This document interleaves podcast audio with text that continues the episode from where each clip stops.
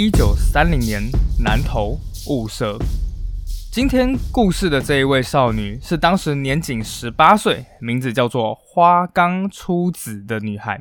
虽然啊，她才十八岁，但是她已经结婚了。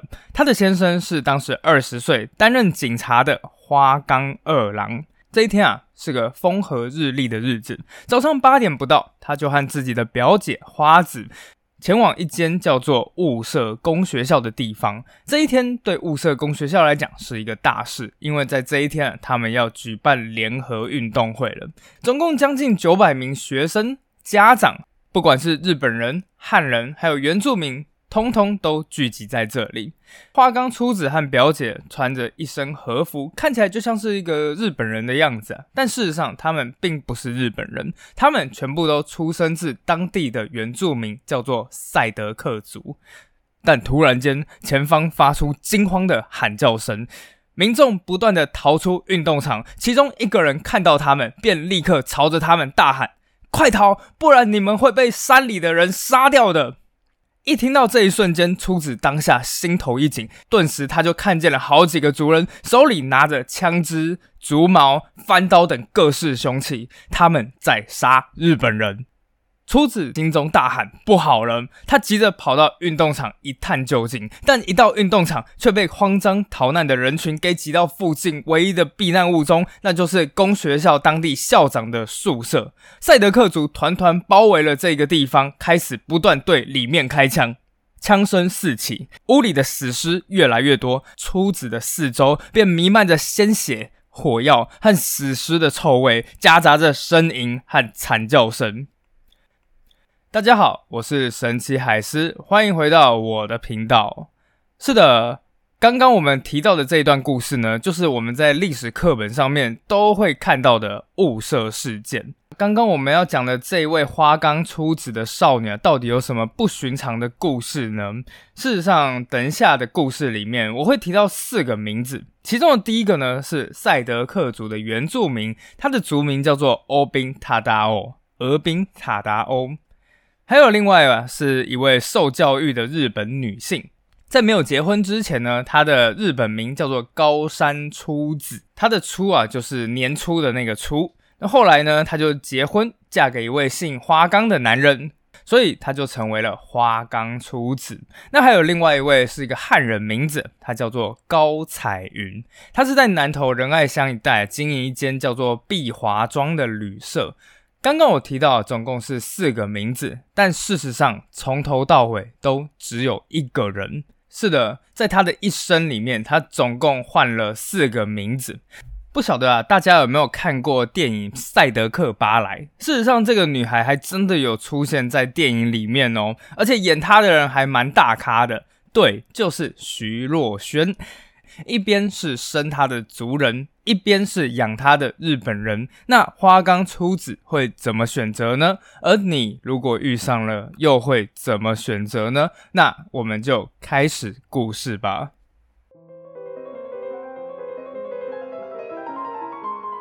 好的，那在故事开始之前，稍微帮自己夜配一下。如果喜欢这个节目的话，别忘记订阅、按赞、追踪海狮说。也请大家多多抖内。抖内的时候，如果有任何想要许愿的题目啊，或者是有什么可以建议的地方啊，大家都可以留言给我。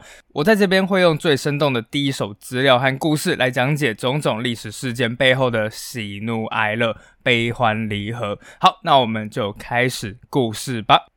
当然了，虽然这个女孩有四个名字，但我后来想一想之后，我决定还是用事件发生的当下她的名字，所以就叫她花冈初子吧。说到雾社事件，大家知道雾社在哪里吗？是的，雾社是在南投。我好像在刚开始第一句话就已经破梗了啊！不管没关系。花冈初子啊，他是出生在南投雾社，然后一个叫做赛德克族的族群。赛德克族里面有很多个社，那其中有一个呢叫做和歌社。花冈出子就是和歌社头目的长女，那出生的时候名字叫做俄兵塔达欧。那我们在讲到雾社事件啊，历史课本通常都只会告诉你说啊，日本高压统治啊，那原住民是反抗出草啊，巴拉巴拉巴拉。但其实啊，日本统治原住民也不是从一刚开始就这么高压的，这一切全部都要从日本正式接掌台湾之后开始说起。时间我们要先往前移一下，移到一八九五年这一年的六月十七日，第一任台湾的总督叫做华山之际，在台北举行了始政典礼。那举行的地方呢，就是现在台北植物园的叫做布政实施衙门。从这一天开始，正式宣告了台湾日本时期的开始。在这一天开始之后的三个月啊，日本政府官员呢就跟原住民代表，当时啊他们的说法不好听了，叫做“生番”，进行了第一次的会面。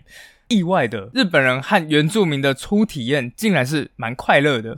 日本人啊，一刚开始啊，就请原住民代表抽根烟呢，喝点酒啊，然后宣告：哎，本台湾岛现在是我大日本所有了，是我天皇的所属地啊，所以我们现在都是一家人了。好，那大家就是今后好好努力，向大日本帝国尽忠吧。讲完这些之后呢，日本和原住民又一起喝酒了啊。根据日本人的报告，其实大家意外的蛮开心的，所以最后日本人要离开的时候，原住民竟然还有点依依不舍的样子。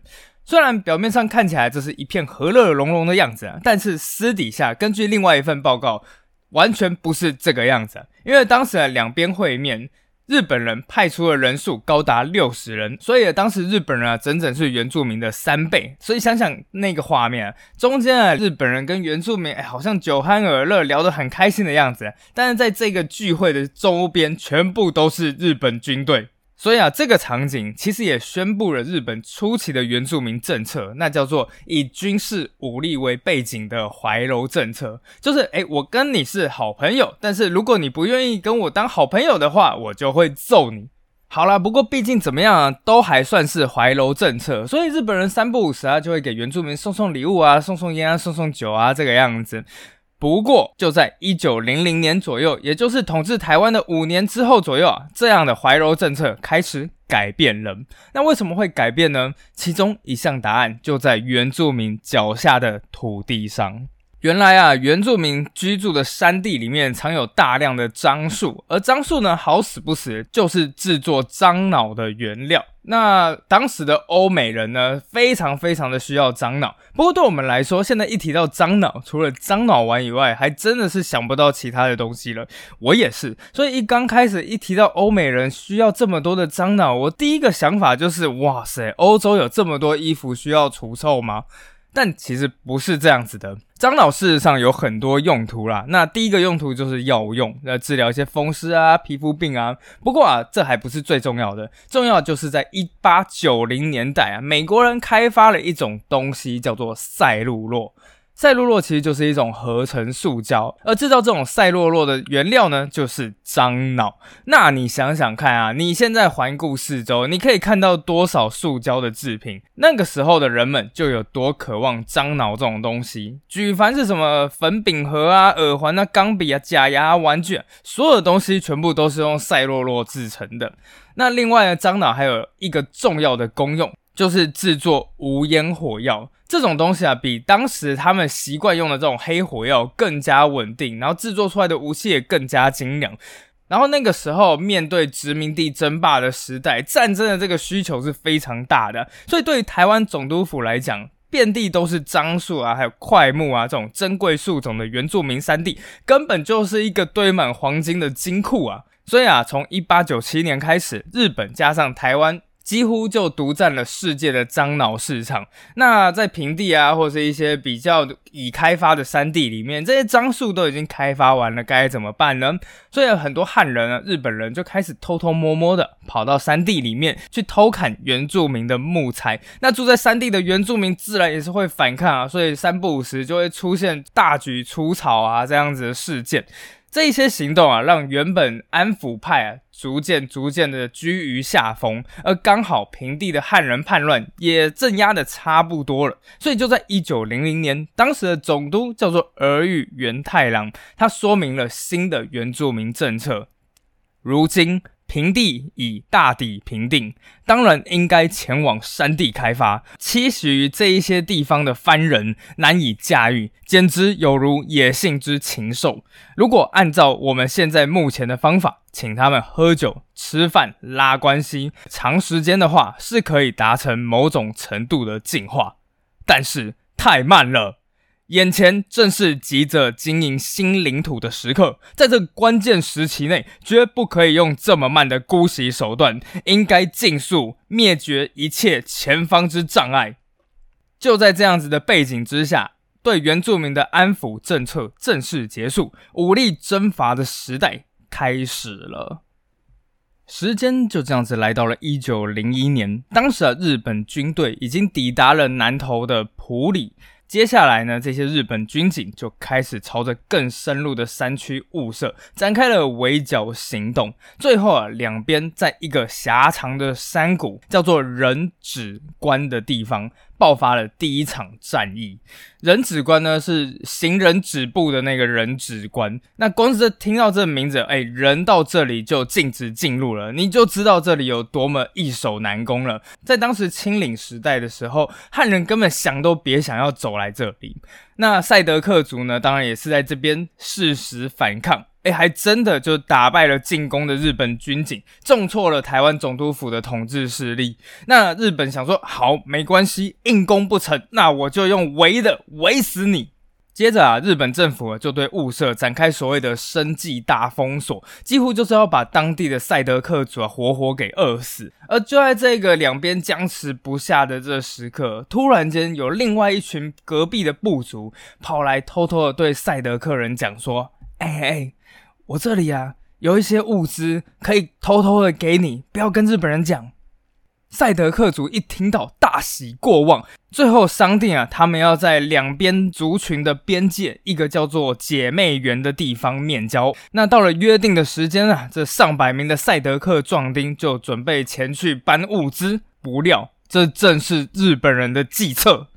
在面交的地方啊，赛德克族早就已经被别人灌得酩酊大醉。接着只听见一声令下，旁边四周埋伏的人纷纷跳了出来，对这些赛德克人进行突袭，砍的砍，杀的杀，上百人在瞬间之内就被砍杀超过八十个人，剩下的二十多人急忙的逃走，但也因为重伤或溺水死于途中。到最后逃回村落的，居然只剩下六到七个人，就是因为这个样子啊，赛德克族完全失去了抵抗的力量，终于对日本低头，到最后雾社正式的落入了日本的手中。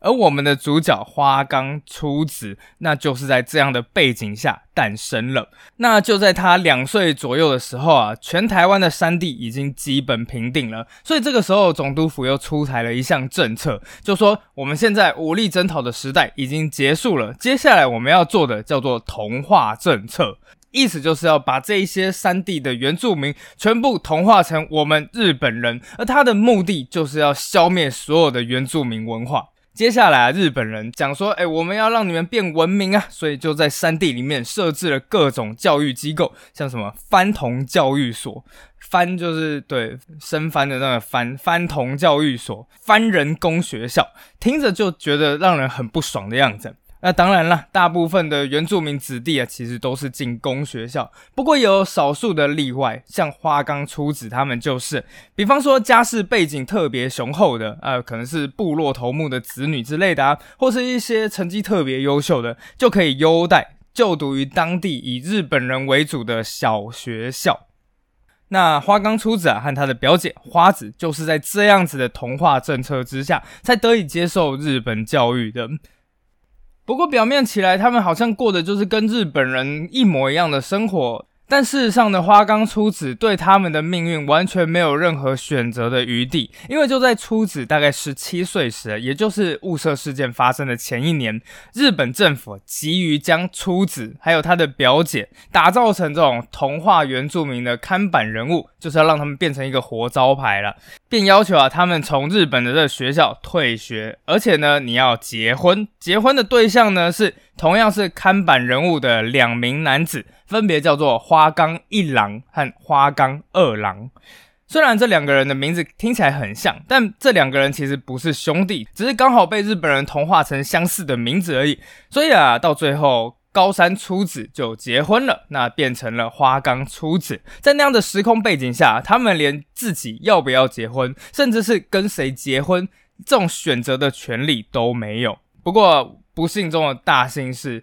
花冈一郎跟花冈二郎，其实两个人都算是优秀的青年啦。尤其是花冈一郎，他毕业的学校叫做台中师范学校，就是今日的台中教育大学。那在当时呢，一个原住民能够从这样的学校毕业，那可是轰动社会的大事，甚至啊，让当地的政府大肆宣传说：“你看，连一个番人呐。”都可以沐浴在我们大日本帝国的恩泽里面，甚至还可以出来当老师，是不是好棒棒呢？好了，就是对，真的是听起来让人有点不爽。后来花冈一郎啊，就回到了自己的故乡雾社，在当地啊担任老师的工作。那花冈二郎呢，则是被安排啊进入了普里的小学校读书，后来就成为了当地的一名基层员警。那平日执勤结束的时候啊，就开始努力的读书，希望哪一天呢能够升为警官这个样子。事实上，比起其他族人，花冈他们已经算是非常幸福的了。为什么呢？因为其实日本人根本就没有把当时的原住民当成人，日本人要的本来就是原住民脚下的土地，原住民顶多就是算是一个附加的劳动力而已。我看资料的时候啊，有看到一个故事是这样说的：有一次，一名物色当地的日本人要搬家，结果这行李实在是太多了，他老婆就骂他说：“你的行李也太多了吧，这样不会很重吗？”没想到丈夫的回答是：“没问题的，这里的牛会背这个行李的。”他说的牛是什么？对，就是当地的赛德克族人。当时的日本人就是这个样子，在对原住民的。每当什么地方啊需要木材啊，什么地方需要水泥啊，哪边的甘蔗要收割啦，全部都是找原住民。而这些赛德克族人呢，被迫停下自己的农耕，然后就是搬着几十公斤的块木、水泥，而且日本人还不准他们用拖的那些木材啊，因为是建材，所以啊，全部给我扛上肩，不能留下刮痕。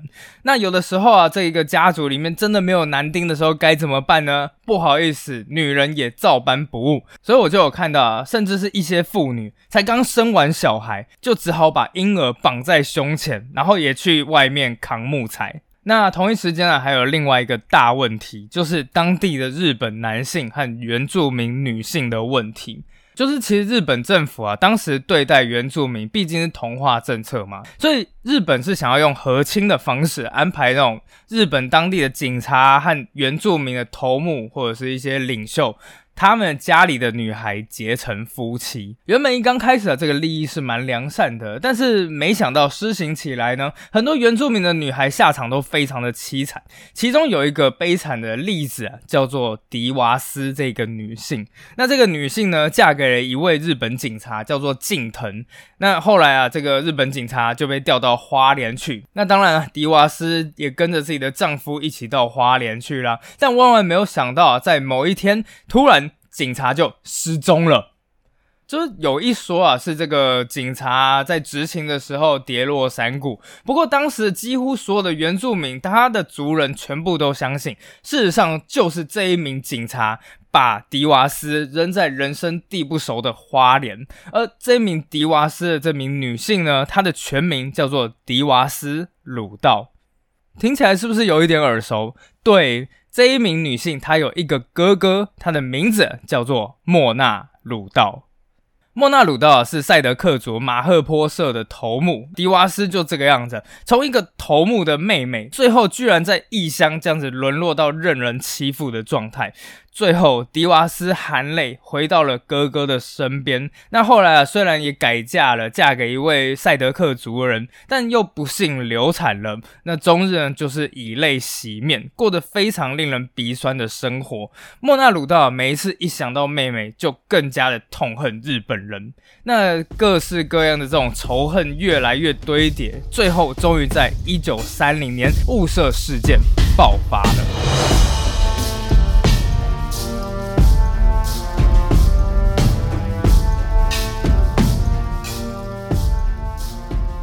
那在前一天晚上啊，莫纳鲁道先是率众袭击了周遭十三个警察派出所，最后获得了武器和枪械，而时间终于来到了隔日的黎明。这天，公学校要举办运动会了。你想说一个运动会有什么了不起的吗？事实上啊，在几乎没有任何活动的这种深山里面，学校的运动会基本上就是整个村落的大事了。九百多人聚集在公学校，兴高采烈的准备参加运动会。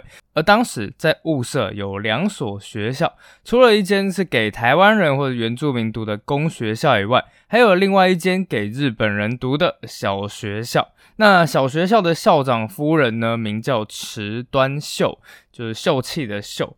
此时的她正在距离运动场外约三到四百公尺的小学校校长厨房里面，准备给老师还有孩子们的餐点。他花了很多的时间准备，整个桌上摆满了色彩缤纷的卷寿司，还有各式各样的日式菜肴。而池端秀呢，他总共有三个儿子，都还蛮小的。而这个时候，三岁的二儿子叫做池端清彦，他正坐在妈妈对面的板凳上面，伸出双手吵着要吃寿司。校长夫人对儿子说：“不行，这是运动会上面要给大家吃的哦。”不过啊，二儿子哪听得懂呢？他还是吵着要吃。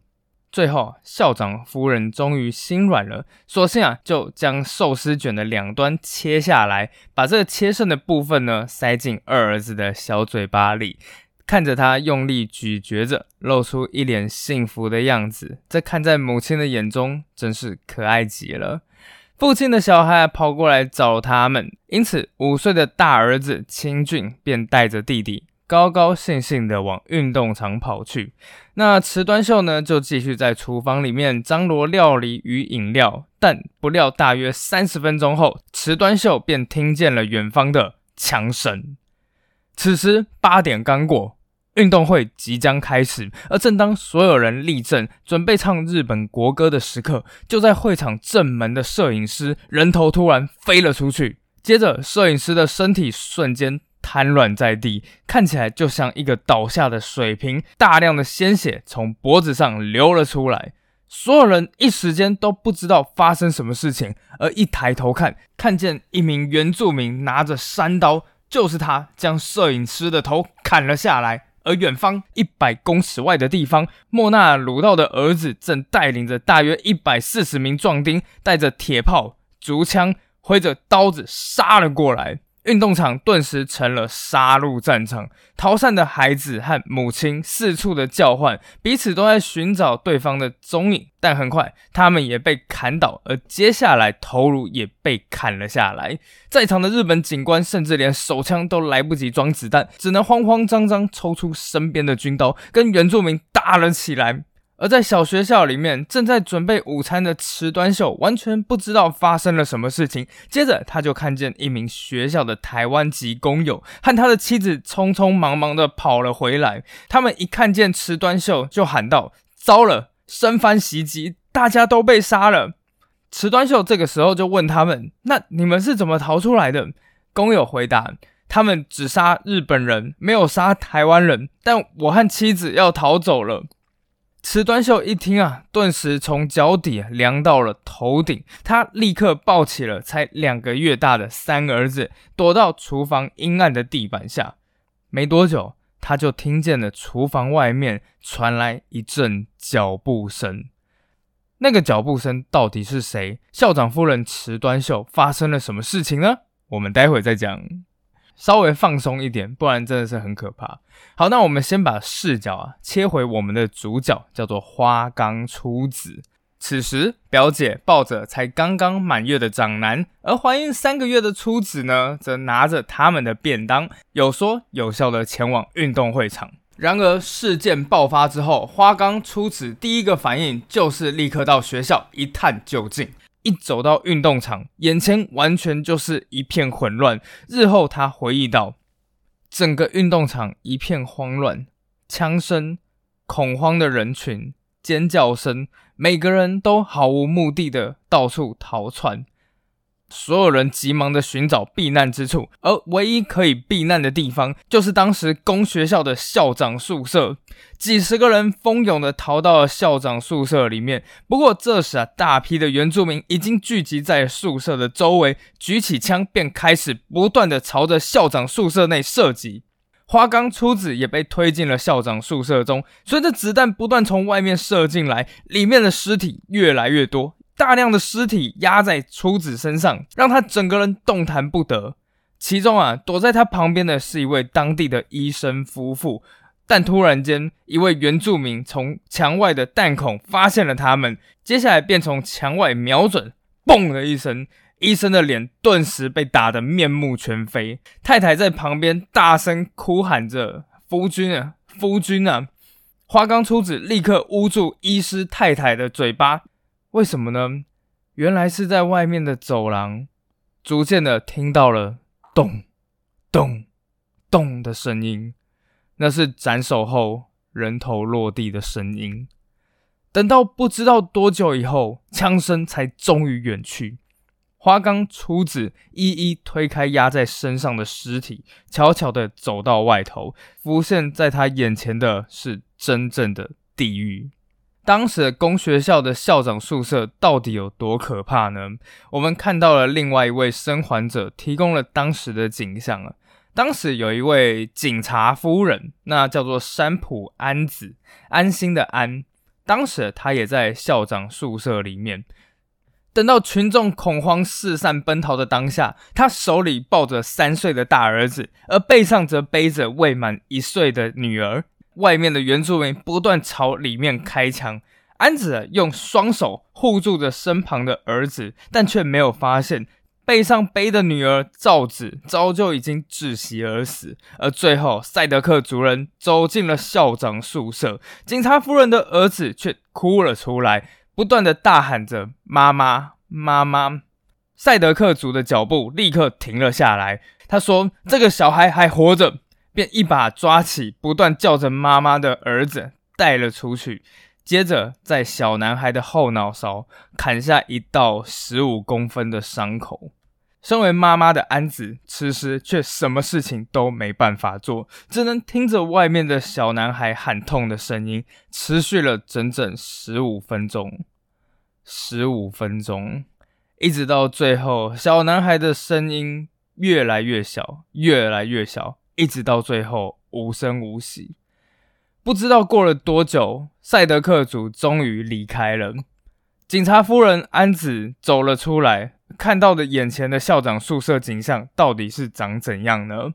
当时整个木造的日式宿舍里面，房间不管是榻榻米、窗帘，到处都被血染成鲜红的一片，那些血液喷到天花板，最后再慢慢滴落下来。在安子两公尺以外的地方，有一名大约五六年级女学生的尸体，她的头颅被砍破了，血液像打开的水龙头一样不断的涌出，流到地板上。而安子下意识竟然是想将这些血迹擦干净。这地狱的一天就这样即将结束。那刚刚我们说到，正在小学校校长厨房准备餐点的校长夫人池端秀又怎么了呢？当时一听到外面的赛德克族暴动之后，池端秀立刻就躲了起来。接着他听到了脚步声从外面传了进来，池端秀连气都不敢喘一下，但很快他就听见了叫唤的声音：“妈妈，妈妈。”原来这是五岁大的大儿子秦回，他急急忙忙的将大儿子拉到了身边。不料大儿子一见到妈妈，便小声的提起自己三岁的弟弟。他说：“秦燕，秦燕已经死掉了。”校长夫人声音想必听起来都结冰了。他问大儿子说：“你怎么知道？”他他倒下去，我叫他，但是他没有呼吸，动都不动。池端秀还来不及反应，接着重重的脚步声便响了起来。赛德克族进来了。要是这个时候小孩一哭出来，那一切就完了。所幸当时五岁的大儿子已经懂事了，而还在襁褓中的三儿子，这才刚满月没多久，又刚好喝完奶睡着了。所以最后啊，当这一些人走了进来，顿时被满桌的食物吸引了注意。这一群人便围着桌子开始吃了起来。啊，没过多久就吃饱喝足，就离开了。看到了他们远去的身影，池端秀终于松了一口气，但随即又想到了自己的二儿子秦彦，想着三岁的他现在到底在哪里呢？是不是受伤了？有没有很痛，在叫着妈妈？池端秀的心情又慌又乱。就这样到了晚上，晚上的景象更是让人丧胆，尸体到处横躺在运动场。苍云群开始围绕不散，在这一片死寂之中，远方响起了狗的嚎叫声，接着便传来一种嘎吱、嘎吱、嘎吱的声音，那是那些狗在吃尸体的声音。池端秀就在这样子的极度惊恐中度过了整个晚上，而等到最后终于安全时，他才在到处寻找二儿子的身影，找啊找啊。最后终于找到了一块儿子衣服的碎布，那儿子到底去哪里呢？校长夫人最后终于想到了，他的二儿子三岁的池端清辉，可能就是被山里的狗给吃掉了。雾社事件立刻惊动了台湾总督府。隔天拂晓，日军便出动了将近两千名军警，立刻对雾社展开攻击。而此时啊，花冈出子还有花冈他们两家人的情况又怎么样了呢？许多证词啊，其实是表示花冈一郎和花冈二郎这个时候其实也加入了赛德克族的行列。其中有一位证人说，当时。看到原住民一攻陷会场时，花冈一郎随即脱掉了日本的制服，拿出了一套族人的服饰，并且参加了战役。那花冈二郎呢？花冈二郎据说也参加了赛德克族的反日行动。当时赛德克族的屠杀基本上已经差不多了，许多人都躲起来了。花冈二郎就用日语大喊：“凡人打架已经结束了，大家都出来吧！”这个时候，躲起来的许多日本妇女、小孩听到了之后，便走了出来。不料一出来，马上就被抓住，然后就被斩杀了。也因为这一些证词啊，让日本人恨透了这两人。因此，在刚开始，人们甚至怀疑会不会是花冈他们两人才是整个雾社事件的主谋啊？但事实上，并不是这个样子的。花冈他们两人其实一直都在族人与日本之间深受纠葛。最后啊，当日本军警攻下了他们所在的小山丘时，连日本人都被眼前的景象给震惊了。他们看见的是花冈一郎与二郎的族人，总共二十一人，全都吊死在树上。这个重量之重，几乎要把大树的树枝折断。所有的族人脸上都盖着布，唯一没有盖着布的就是花冈二郎本人。日本人推测之后，认为花冈二郎应该是将所有的族人都盖上布之后再行上吊。和花冈二郎不同，花冈一郎则选择用另一种方式自杀。他穿着自己结婚的日式礼服，带着自己的妻子。也就是花冈初子的表姐花子，以及刚满月的婴儿幸男，一家三口呈川字形躺在血泊之中。后来根据调查发现，花冈一郎是用最武士道的方式而死的切腹。由于花冈他们两人的死法以及死亡的景象实在是太令人震撼了，所以从那个时候开始。日本的舆论就从指责开始转为同情，尤其是花冈一郎，众人认为他穿着日式服装，用日本武士的方式致敬，的确已经是象征着一种对日本人养育之恩的报答。而花冈他们吊死的那一座小山丘，至今仍被叫做花冈山。几个月之后，雾社事件基本被平定了。在山穷水尽的情况下，莫那鲁道带着自己的族人自杀。那花冈初子呢？他有活下来吗？他活下来了。当时花冈初子从地狱的校长宿舍爬了出来，回到了自己的族人身边。而正当自己的族人准备上山上吊自尽时，她的丈夫花冈二郎却要初子活下去。他对她说：“你是有身孕的人，说不定能够得救，所以就把一切交给命运吧。”花冈初子就这样下山了。后来，他成功生下了花冈二郎的一父子，并且在战后改名叫做高彩云，一直活到了一九九六年。前面我们开头说到，一边是族人，一边是日本人，花冈初子的选择会是什么呢？事实上，他哪有什么选择呢？回望花冈初子这一生，从出生、命名、读书、结婚，一直到最后活不活得下来。从头到尾都不是他的选择。故事讲到这里，其实真的让我有一种悲伤的感觉。尤其是花冈初子这一个人，在这一生里面，他换了四个名字，这是花冈初子的悲剧。事实上，也是我们整个台湾的缩影。如今，当你 Google 物色公学校的遗址时，它现在已经变成了台电的办公室，几乎已经看不见什么当时的遗迹了。